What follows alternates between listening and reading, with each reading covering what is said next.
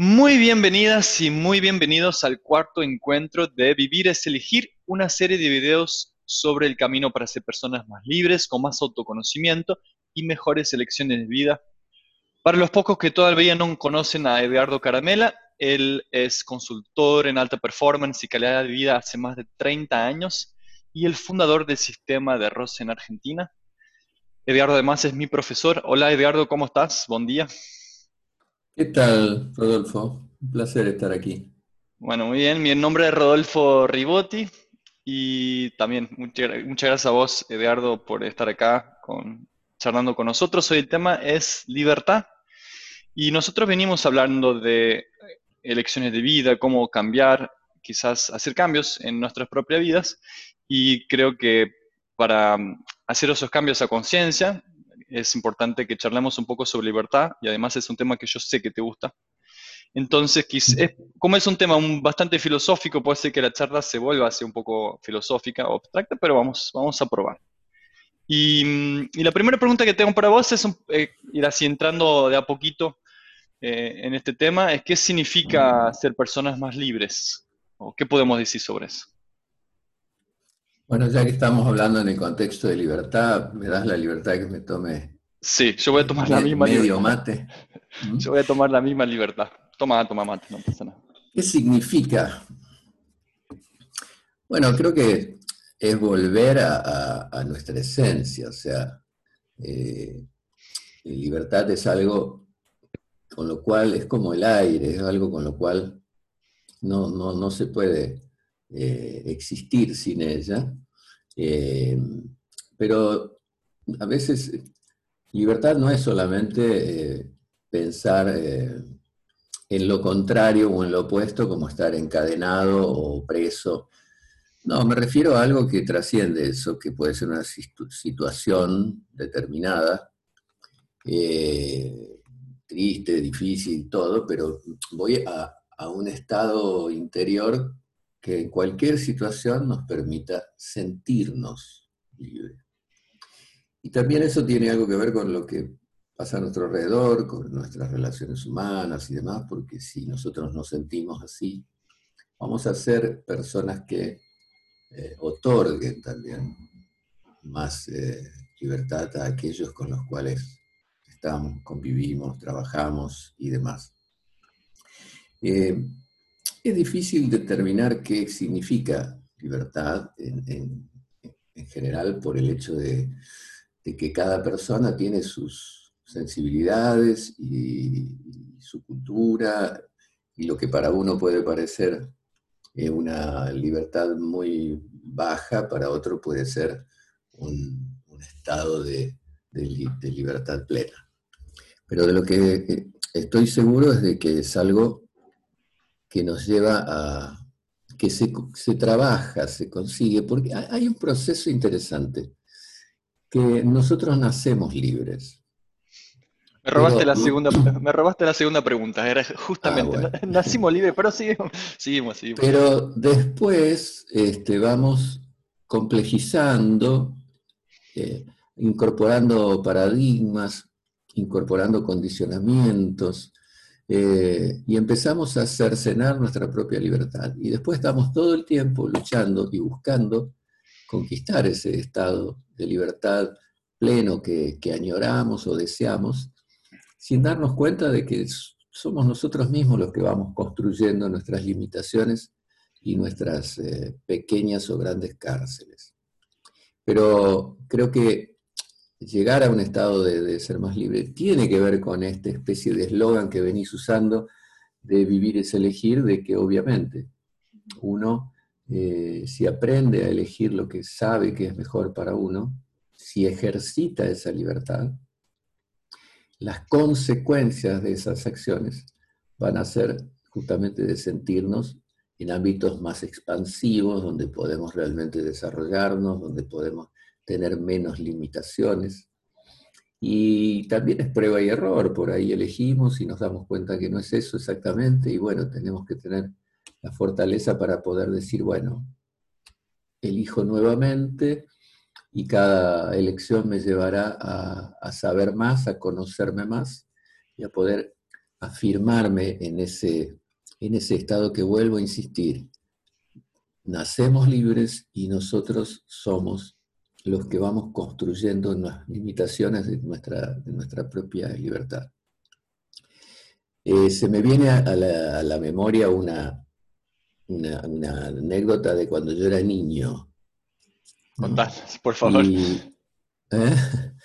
me acuerdo, yo vivía en el interior, provincia de Santa Fe, y un día eh, andando con mi padre en auto, este, ya acercándonos a nuestra casa, en un camino de, campo, vimos una, lechuza pequeña que estaba como tratando de, volar y media herida. Y bueno, eh, le pedí que pare, nos acercamos, recogimos la lechucita, la llevamos a casa y la empezamos a atender, a alimentar, a darle agua y la pusimos en una jaulita porque teníamos miedo de que otros eh, animales pudieran venir o que ella, no sé, eh, se fuera sin estar totalmente restablecida.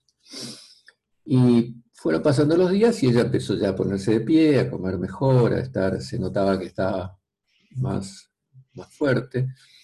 Eh, y al tercer o cuarto día empezamos a ver de que empeoraba y que estaba con la cabeza baja y quizás no, no mostraba de que, o sea, físicamente se la veía bien, pero notábamos que algo le estaba pasando.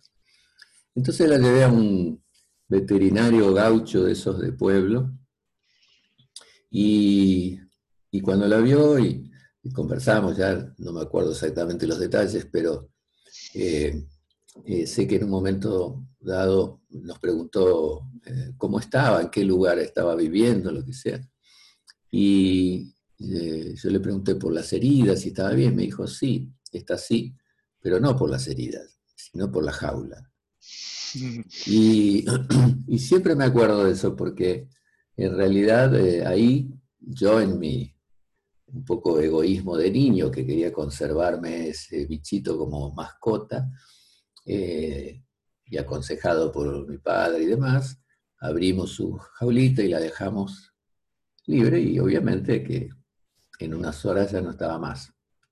Pero eso siempre me quedó como una cosa un poco simbólica de que esa jaula eh, generalmente es construida por nosotros mismos. Hmm. Dijiste algo también que... Yo hice una pregunta genérica, muy genérica a propósito, un poco porque es, un tema tan abarcativo, ¿se dice? Abarcante. Abarcante. Que, abarcante, que, es difícil de, encontrar por dónde, dónde pegar, pero dijiste algunas cosas que yo también justo coincidimos esa idea, mi segunda pregunta era justamente eso, que si, nacemos libres o necesitamos conquistar esa libertad, y pensé, hice una reflexión parecida con la que acabas de hacer, pero también pensé que mm, quizás si no sabemos cuáles son, qué opciones hay, ¿no? que no sabemos que, porque todos vivimos dentro de un contexto, si no sabemos que todas, que todas opciones hay, quizás digamos, nuestra libertad es un poco ilusoria, un poco como esa jaula de, esa, de, eh, bueno, de ese bichito. Entonces, em, la, siguiente pregunta sería, familias, amigos y colegas de trabajo. Esos, mm. ese grupo de personas, eh, ¿cómo afecta nuestra libertad? Porque muchas veces atribuimos, ¿no? Un poco nuestra, quizás falta libertad a esos grupos o, a esos contextos. Sí, puede afectar tremendamente. Por ejemplo, familia es una de las... Con esto no estoy en contra de familia, al contrario, tengo un concepto muy elevado de, familia y, provengo de una cultura italiana donde la familia es eh, columna vertebral de, la institución, digamos, ¿no?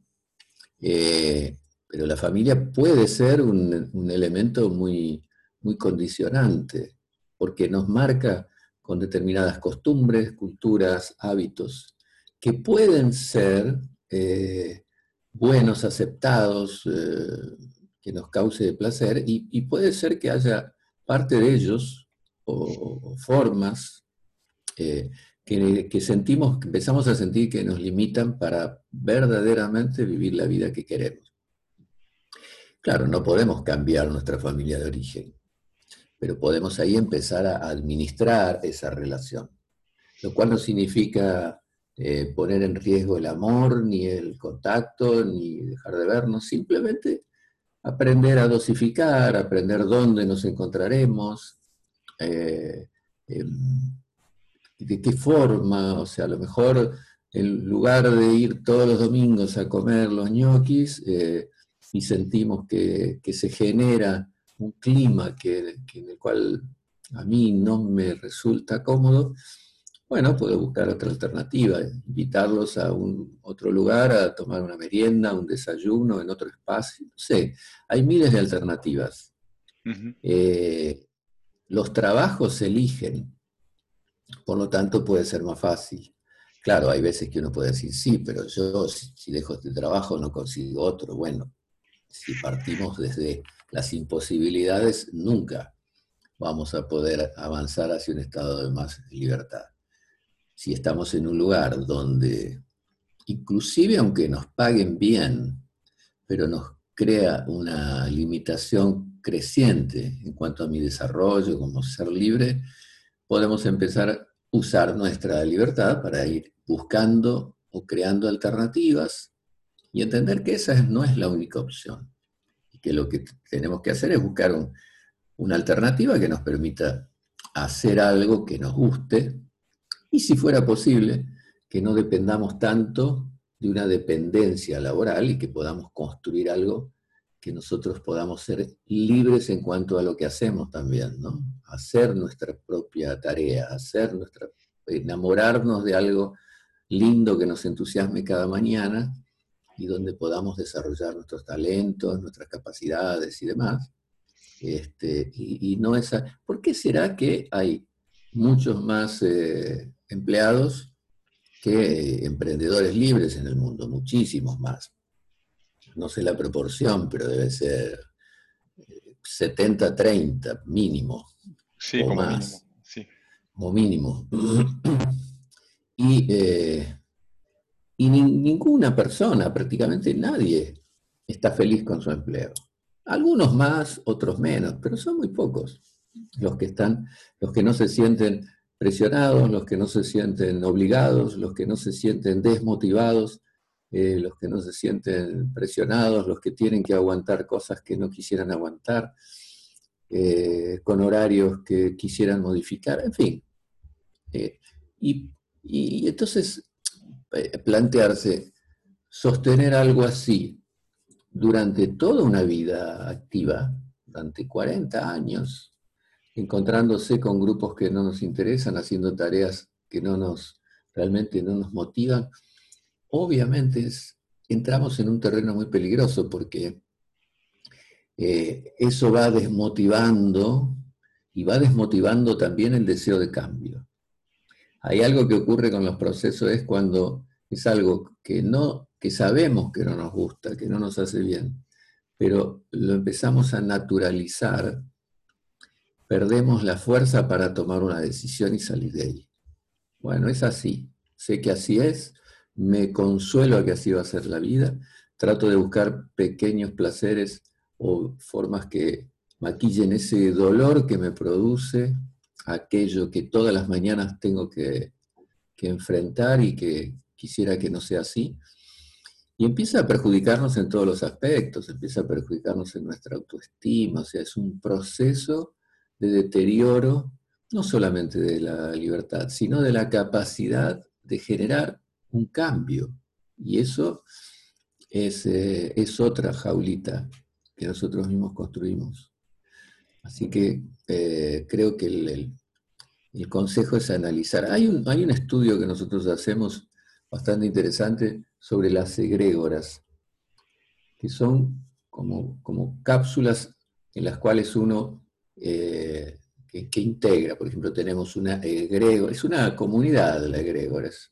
Eh, una egregora de trabajo, una egregora de política, una egregora de deporte, una egregora de religión, una egregora, en fin, de familia. Este, y esas cápsulas están todas eh, entrelazadas entre sí y uno interactúa con todas ellas.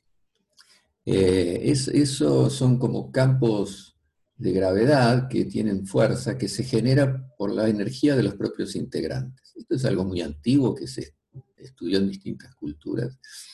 O sea, cuando existe la suma de las energías físicas, emocionales y mentales de varias personas que se juntan con un fin determinado, por ejemplo, realizar el trabajo que realizan o practicar el deporte que practican, o seguir la fe o el credo que eligieron, eso genera un campo de fuerza y ese campo de fuerza actúa sobre sus propios integrantes.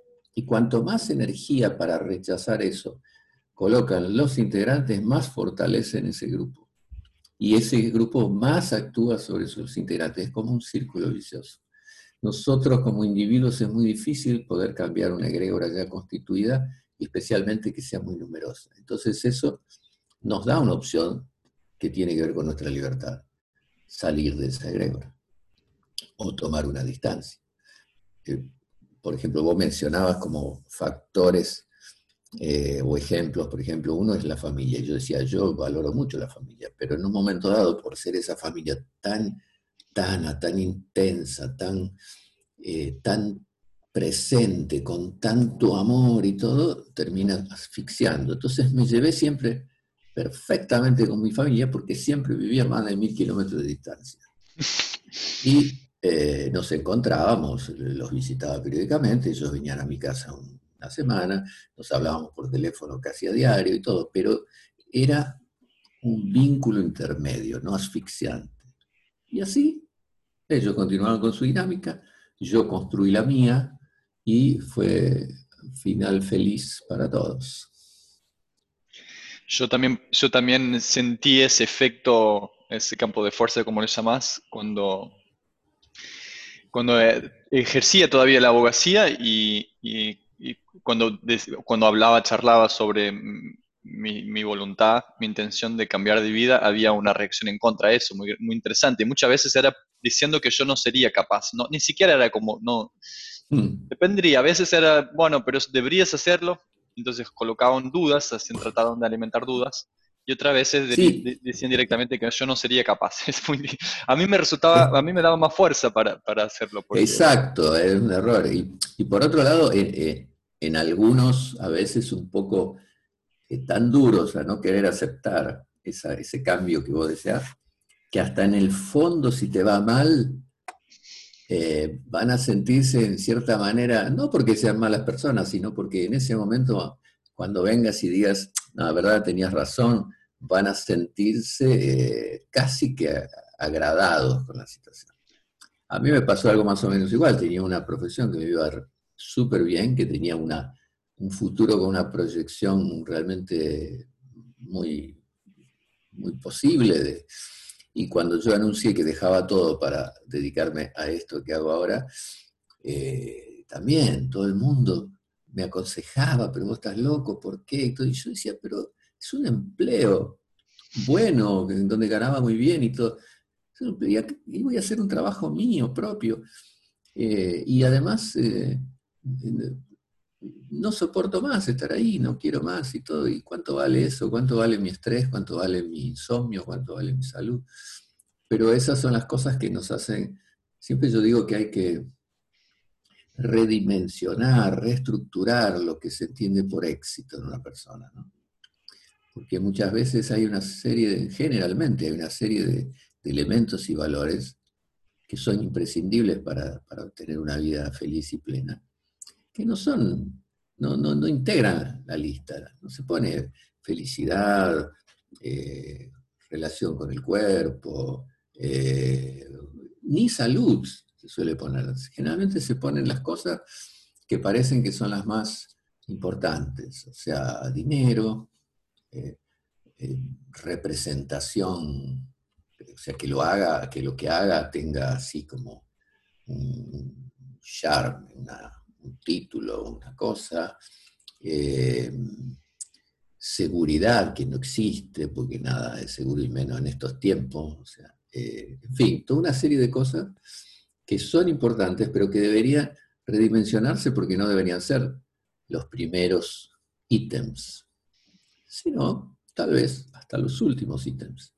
Y mucho más importante es decir, duermo tranquilo todas las noches, tengo paz interior, o sea, eh, buenas relaciones humanas, tengo afecto, aprendí a, dar afecto y a recibir, tantas cosas, ¿no?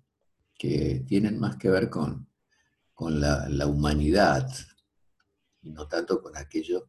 Bueno, todo esto viene también de una formación cultural muy fuerte, de muchos años de esa formación patriarcal que todos hemos recibido, donde el hombre es proveedor, donde no puede fallar, donde el, sistema naturaliza una serie de cosas y lo que más le da miedo a la estructura patriarcal es la singularidad, o sea, quiere que toda la sociedad sea, homogénea, entonces todos tienen que hacer más o menos lo mismo con distintas pequeñas diferencias. Entonces, cuando alguien decide hacer un cambio, eh, como decir, bueno, largo esto que parece seguro para dedicarme a algo que no tiene eh, aparentemente seguridad porque es algo que, me apasiona hacer, y bueno, o es aplaudido por unos pocos o es eh, condenado por otros como diciendo, pero no sabe elegir, qué loco que está, una serie de cosas. Este, y bueno, por suerte cada vez creo que hay más de esos locos que quieren ser más libres.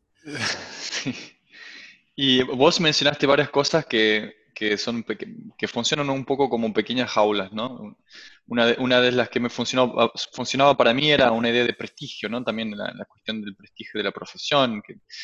Em, pero muchas veces se dice que la, libertad que realmente importa es la libertad financiera. Esta es una, es una pregunta provocatoria, ¿no? No, deberíamos primero trabajar mucho, conseguir mucho dinero, dedicarnos los primeros años de la juventud a, conseguir mucho dinero para después finalmente disfrutar la libertad. Eso pasa mucho así, ¿no? Yo, alguna vez creo que pensé un poco más de esa forma.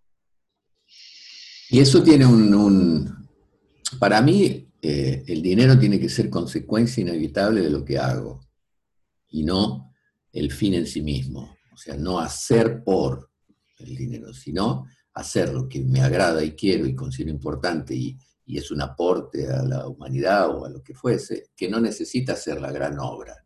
Uno puede eh, ser eh, operario haciendo zanjas y hace eso con la convicción que está haciendo la mejor zanja que puede, porque eso va a ser, por ahí va a pasar el caño que lleva agua, no sé, y entonces estoy haciendo algo que me trasciende, estoy haciendo una obra en vez de hacerlo mal y que ese caño se rompa y haya gente sin agua después, bueno, voy a hacerlo a conciencia, bien y dedicado y entregado a esa tarea.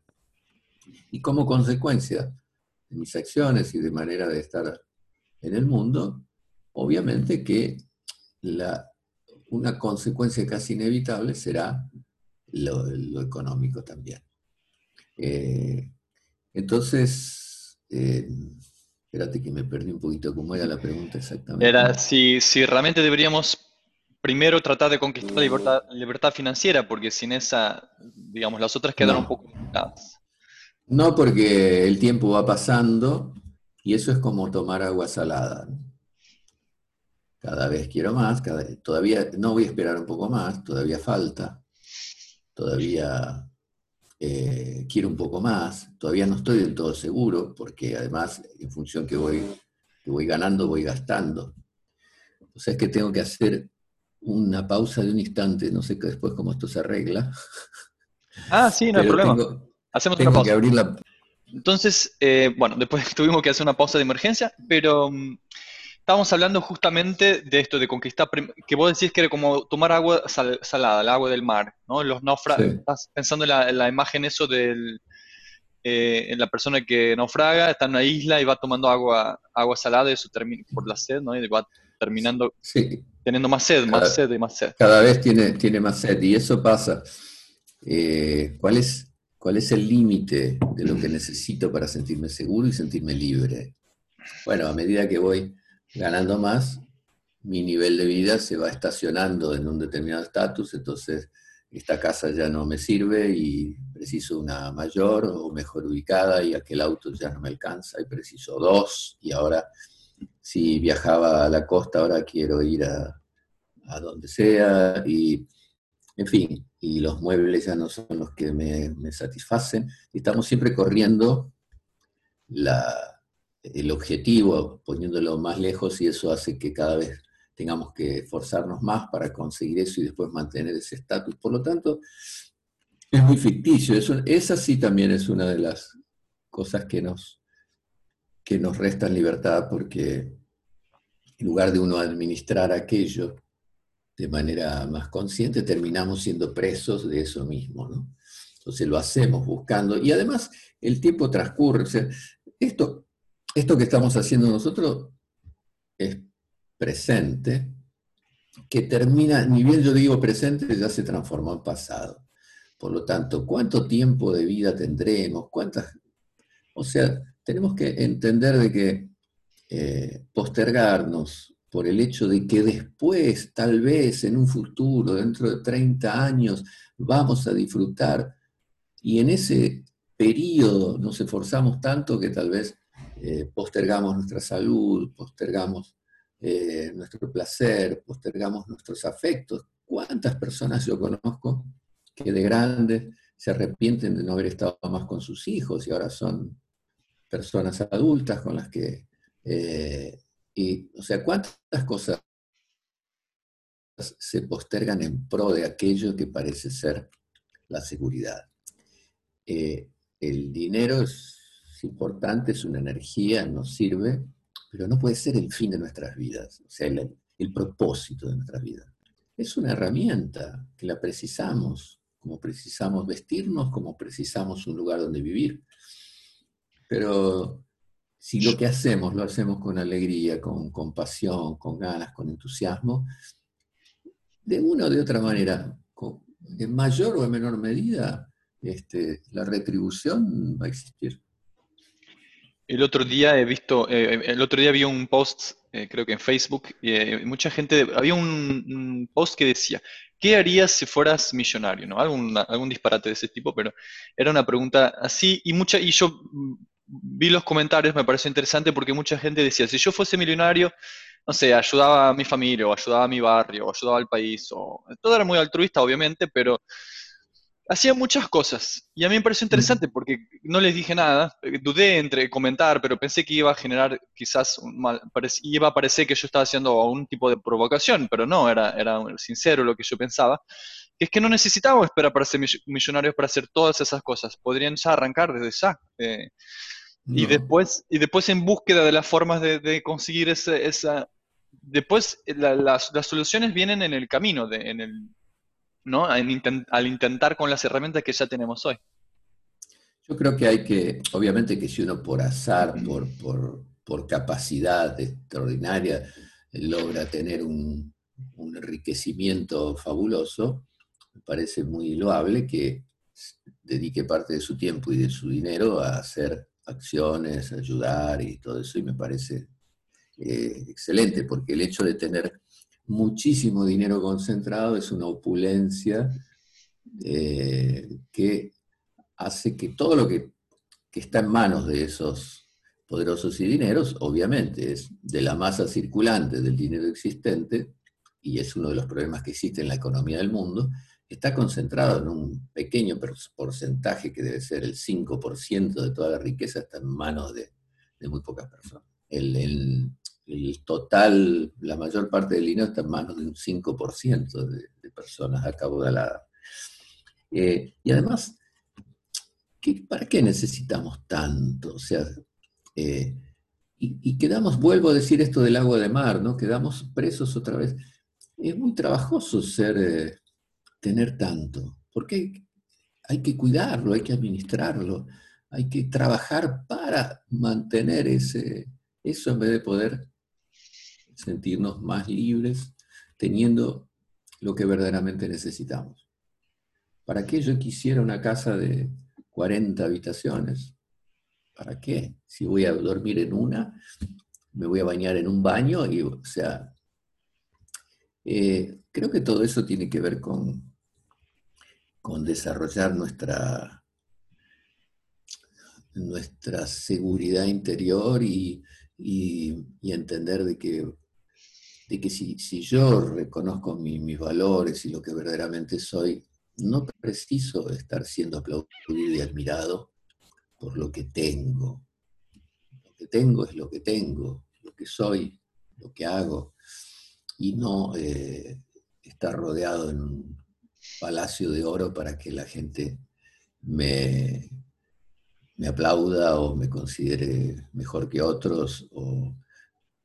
Porque además si un día el Palacio de Oro no lo tenés más, volvés a no ser nada. Y, tiene que ver eso con, la seguridad interior, con, el, con la autoestima, pero verdadera. Eh, ahora, no rechazo la buena posición económica, no rechazo el, dinero porque es necesario, pero sí esa opulencia tácita que me parece que, hace que no tengamos que vivir pensando en el dinero, sino que pensando en lo que nos gusta y haciendo que eso nos permita ganar lo suficiente para vivir con dignidad.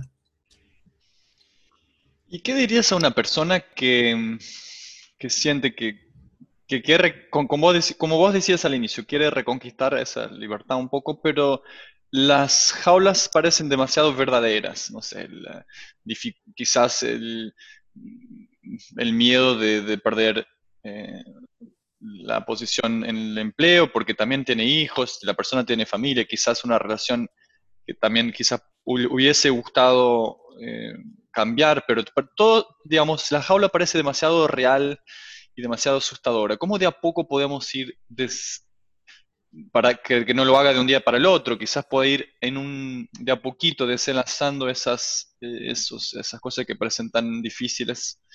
¿Hay alguna cosa, alguna recomendación que puedes, que puedes dar a los que nos... Sí, primero para mí tiene que ser una decisión genuina, no porque otro se lo diga ni nada por el estilo, tiene que ser eh, algo genuino que él lo sienta, tiene que saber que todo cambio trae consecuencias, eh, y, a partir de ahí hacer un trabajo de, autoestudio, de autoobservación, para ver qué verdaderamente le gusta, qué capacidades tienes, en qué lugar está, qué cosa le falta para llegar a ese lugar en donde quiere.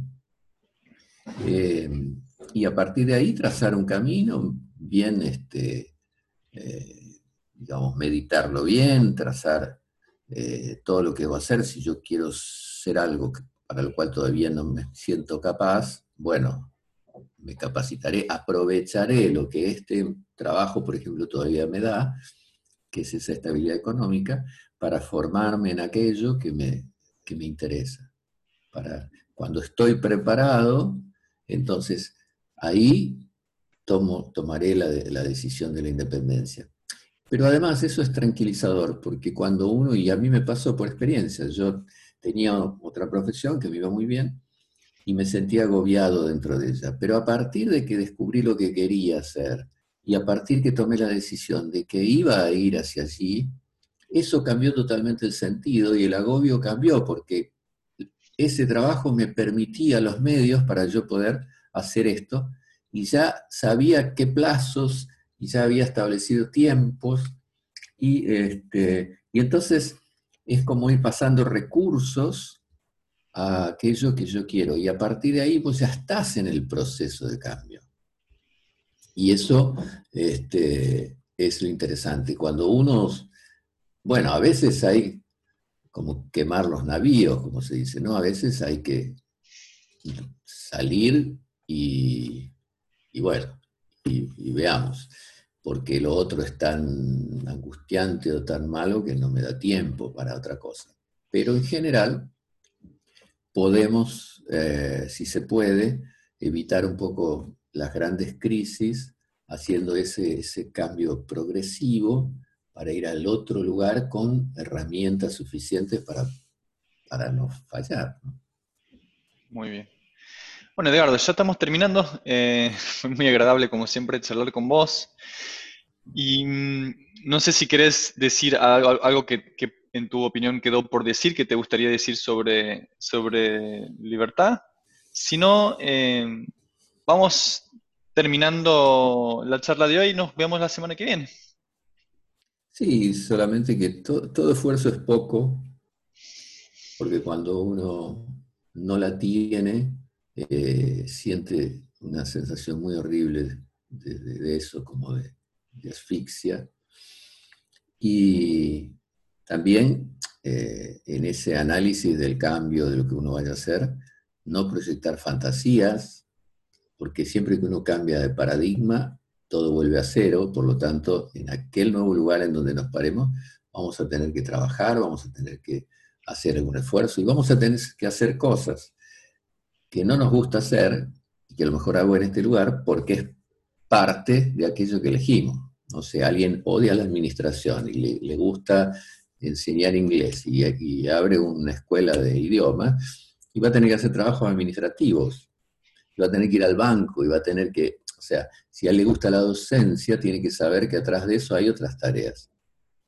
Eh, entonces, mirar, mirar las cosas como verdaderamente son, no solamente proyectar fantasías, ver si realmente eso es lo que lo apasiona y a partir de ahí actuar y para cerrar, eh, te digo que es eh, imprescindible hacerlo para mí, que no se puede vivir resignando nuestra libertad eh, y que cualquier esfuerzo vale la pena, no hay otra forma mejor forma para terminar. Estoy totalmente de acuerdo. Muchas gracias, Edgardo.